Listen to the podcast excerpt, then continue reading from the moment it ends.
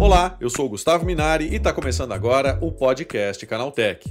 A Microsoft, em parceria com a DIO, lançou um curso gratuito com 5 mil vagas na área de tecnologia. O objetivo é ampliar o número de profissionais que atuam no setor, especialmente em inteligência artificial e machine learning. Para falar mais sobre essa iniciativa, eu recebo hoje aqui no podcast Canaltech o Iglar Generoso, que é CEO da DIO. Então vem comigo que o podcast Canaltech de hoje está começando agora.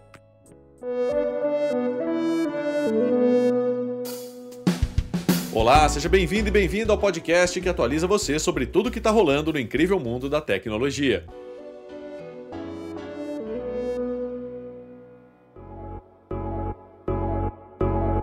Profissionais que atuam na área de tecnologia estão usando a IA para otimizar tempo e outros recursos. Porém, uma pesquisa do LinkedIn mostra que 33% têm medo de não conseguirem se manter atualizados sobre os avanços dessa tecnologia, e 56% sentem a necessidade de aprofundar os seus conhecimentos em IA, embora 62% admitam não saber como fazê-lo. Pensando nisso, a Microsoft, em parceria com a DIO, lançou o Bootcamp Azure AI Fundamentals. É sobre isso que eu converso agora com o Iglar Generoso, que é CEO da DIO. Iglar, como é que surgiu a ideia desse curso? Então, o Bootcamp AI Fundamentals de Azure da Microsoft, ele foi idealizado pela própria Microsoft, né? A área de filantropia uh, e impacto social uh, tem toda essa conexão e esse propósito de desenvolvimento da sociedade nas novas tecnologias. E através dessa iniciativa, a Microsoft entrou em contato com a gente uh, para ampliar o impacto, né? Então, trazendo aí para toda a comunidade esse conhecimento de inteligência artificial. E qual é o foco principal desse curso, Iglar? O foco principal de curso é tanto para iniciantes no mercado de tecnologia que gostariam de conhecer mais e já entrar com o pé direito aí, é, olhando um pouco mais e conhecendo as tecnologias de inteligência artificial, como também pessoas que já estão no mercado e de repente querem uh, adentrar aí ao, aos conhecimentos de Azure uh, da Microsoft usando inteligência artificial. E você acha que esse é o momento ideal para isso, né? Já que a gente tem uma popularização em massa aí desses sistemas de inteligência artificial? Sem dúvida, Gustavo. A gente vê uma evolução nas tecnologias. Eu acho que a gente estava até, a gente sempre fala, né? A gente via muita coisa sobre chat GPT no ano passado, prompt engineering. E a gente vê que a inteligência artificial tem avançado bruscamente e ajudado a criar novas soluções. Então, eu acho que novos conceitos ainda vão surgir no ramo da inteligência artificial e que vão ajudar a gente a ser melhores humanos aí. É, com certeza. E Gladys, uma coisa, com relação a, a, a, esse curso, né? Qual é o principal foco dele, né? Essa pessoa que participa do curso, ela tem uma formação, ela tem um diploma, como é que é isso? Ela é uma formação de, de 30 horas, né, para as pessoas que querem se certificar uh, no AI 900, é a certificação oficial da Microsoft para os iniciantes, estão iniciando com a tecnologia Microsoft Azure AI Fundamentals, né?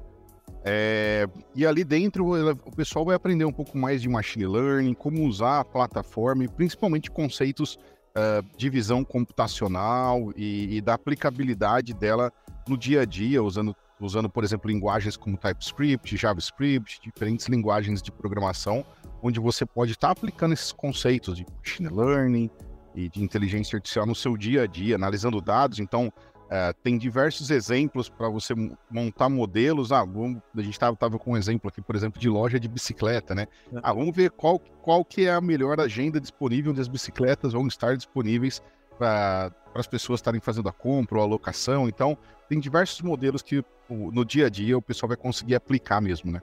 E existe alguma exigência para participar ou não? Não tem nenhuma exigência, né? Uh, a pessoa tem que ter vontade e tem que completar, tem que completar a formação também, né? Isso é essencial. E são bolsas gratuitas? Como é que funciona isso, Iglar? Isso, são 5 mil bolsas gratuitas. Uh, a pessoa não, ninguém paga nada por esse conhecimento, é todo financiado aí pela, pela Microsoft. Uh, e ao final também existem nove, é, 400 vouchers, onde as pessoas vão estar, tá, os melhores podem estar tá ganhando para também não pagar nada para a prova de certificação da Microsoft oficial. Não, muito bacana isso. E você disse que a duração do curso são 30 horas, né? Isso é feito de uma vez só? Pode ser escalonado? Como é que é? Pode ser escalonado. As pessoas têm por volta de dois meses para concluir uh, o bootcamp. São quase dois meses aí onde você pode concluir essas 30 horas. Você faz no seu tempo Tem ainda uh, sete mentorias que elas são realizadas uh, num horário específico, e aí a pessoa tem que estar presente nesse horário, mas 90% de todo o conteúdo ele é feito de forma assíncrona, que a gente chama, você faz no seu tempo e no seu passo. E você disse que no final tem uma prova, né? Como é que é essa prova? Para que, que ela serve? Isso, no Bootcamp em essencial já tem os exames conforme ele vai fazendo, vai tendo as provas, os desafios de código, mas existe uma prova de certificação da Microsoft que é reconhecida pelo mercado, uh, onde você pode atualizar o seu currículo e é muito bem visto, principalmente por grandes empregadores de tecnologia, uh, que realmente certifica se você aprendeu ou não aquela tecnologia. É um exame oficial que pode que vai poder ser feito em centros de treinamento uh, para as pessoas que ganharem aí os 400 vouchers, né? que vão ser feitos em centros de treinamento ou podem ser feitos online. E depois que a pessoa ela faz essa prova, né, ela já está apta a, a, utilizar esse conhecimento, né? O que, isso melhora para a carreira dela, Iglar? Isso, os empregadores vê como um diferencial, né? Hoje, quando a gente fala em inteligência artificial, a gente, claro, vê algumas carreiras que são especializadas em inteligência artificial, como o surgimento aí do uh, desenvolvedor de inteligência artificial, arquiteto ou engenheiros de dados com foco em inteligência artificial mas a gente vê também um conhecimento transversal importante para carreiras como desenvolvedor de software Java, desenvolvedor de software .NET. Então você pode tanto dar um primeiro passo para começar a se especializar nas principais carreiras que estão surgindo, como também usar de forma transversal se você é um engenheiro de dados, ou se você é um engenheiro DevOps, ou se é, você é uma desenvolvedora de software. Então, é, vai para as duas linhas. Você acha que isso é uma realidade que a gente já está vivendo e para o futuro vai ser mais acentuado ainda? Sem dúvida, Gustavo. Eu acho que é uma assimilação da sociedade que vai vir para o nosso cotidiano, né? Hoje ainda é uma novidade para muita gente, ainda não está totalmente disseminado, mas vai se tornar não só para as pessoas da área de tecnologia, como qualquer área vai estar tá usando inteligência artificial. A gente faz uma analogia brincando aqui, no final da década de 90, quando a gente precisava falar com um colega de trabalho, a gente usava o ramal, né? Hoje a gente usa mensagem instantânea e e-mail, e o e-mail e a mensagem instantânea se tornou parte da nossa cultura de dia a dia de trabalho, independente da sua profissão. E a inteligência artificial vai acontecer a mesma coisa, ela vai se tornar uma, uma prática do dia a dia, onde você vai fazer uma atividade, a primeira coisa que você vai fazer. Se ela ainda não solucionou para você, se não está conectado, você vai pegar uma plataforma e vai estar tá solucionando usando as ferramentas de inteligência artificial. É, eu acho que isso vale para toda a profissão e mais do que nunca para quem trabalha com tecnologia, principalmente de um ano, um ano e meio para cá, né, Iglar? Ah, sem dúvida. Hoje a inteligência artificial na área de tecnologia, especialmente, ele já consegue solucionar é, diferentes desafios aí, diferentes problemas, né? Então, Uh, vou dar um exemplo aqui na, na DIO, aqui na nossa, nossa escola de tecnologia. Antes, no nosso, nos nossos desafios de código, por exemplo, o feedback para o aluno era sim ou não, se ele passou ou não passou, né? Hoje a gente consegue dar um feedback um pouco mais personalizado, consultivo, e está evoluindo muito a tecnologia para cada vez mais a educação ser personalizada para o Gustavo. Não é algo generalista para que todo mundo vai seguir o mesmo caminho e que vai receber o mesmo feedback. Então a gente consegue chegar a um nível de personalizar o seu feedback para você refinar a sua carreira e, e, personalizar os seus estudos, né? Então você acha que é, esse é só o começo, né? É, cada vez mais a pessoa vai precisar se capacitar, né?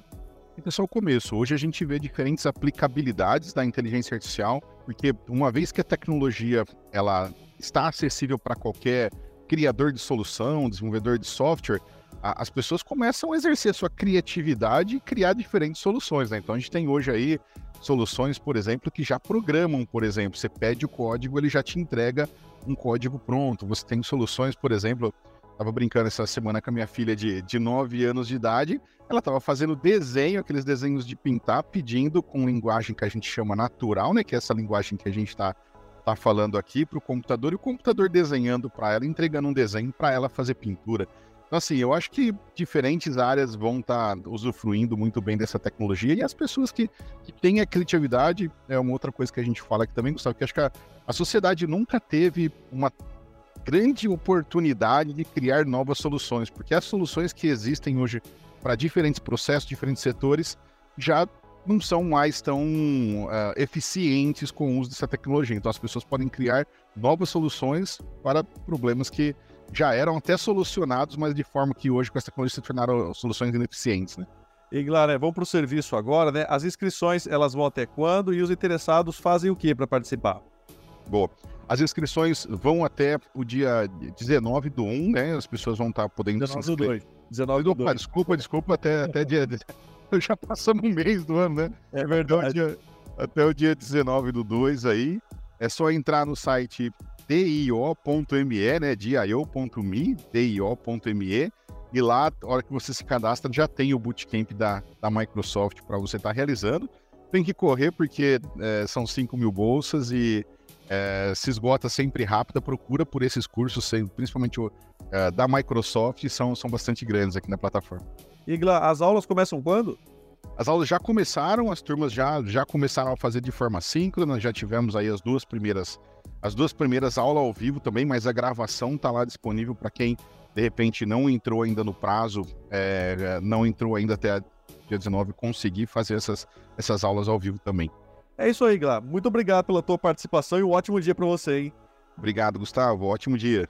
Tá, esse foi o Iglá Generoso falando sobre o curso da Microsoft, que oferece 5 mil vagas de especialização em inteligência artificial e machine learning. Agora se liga no que rolou de mais importante nesse universo da tecnologia no quadro Aconteceu Também. Chegou a hora de ficar antenado nos principais assuntos do dia para quem curte inovação e tecnologia. Uma nova bateria de hemoglobinas foi criada por cientistas da Universidade de Córdoba, na Espanha, que geraram um protótipo cuja duração chega a entre 20 e 30 dias. A novidade foi incorporada em baterias de zinco-ar, alternativa mais sustentável do que as atualmente mais comuns de íons de lítio. As baterias de zinco-ar funcionam por uma reação química conhecida como reação de redução de oxigênio. Para que essa reação ocorra, é preciso um bom catalisador, com propriedades bem específicas, que é exatamente o que a hemoglobina tem. Um novo rumor reforça o fim dos jogos físicos para Xbox, com a tendência de eles desaparecerem completamente das lojas nos próximos meses. Recentemente, a Microsoft encerrou seus departamentos de logística própria para abastecimento de jogos físicos do Xbox, tendo inclusive já encerrado a produção de mídias físicas no Brasil. Ao que tudo indica, a tendência deve se estender gradualmente a revendedores no mundo todo, preparando o terreno para o novo Xbox Series X All Digital. O Google está usando informações tiradas de vídeos do TikTok para alimentar os resultados na pesquisa em computadores e celulares. O buscador exibe informações obtidas nos vídeos da rede social, nos snippets de destaque e na experiência de busca generativa, que mostra resultados gerados por IA. O Google parece ter entendido o poder do TikTok como mecanismo de busca, especialmente entre as pessoas da geração Z. Inserir as informações com base em vídeos pode ajudar a consolidar o poder informativo dos posts da rede social e ainda atrair mais usuários para o próprio buscador.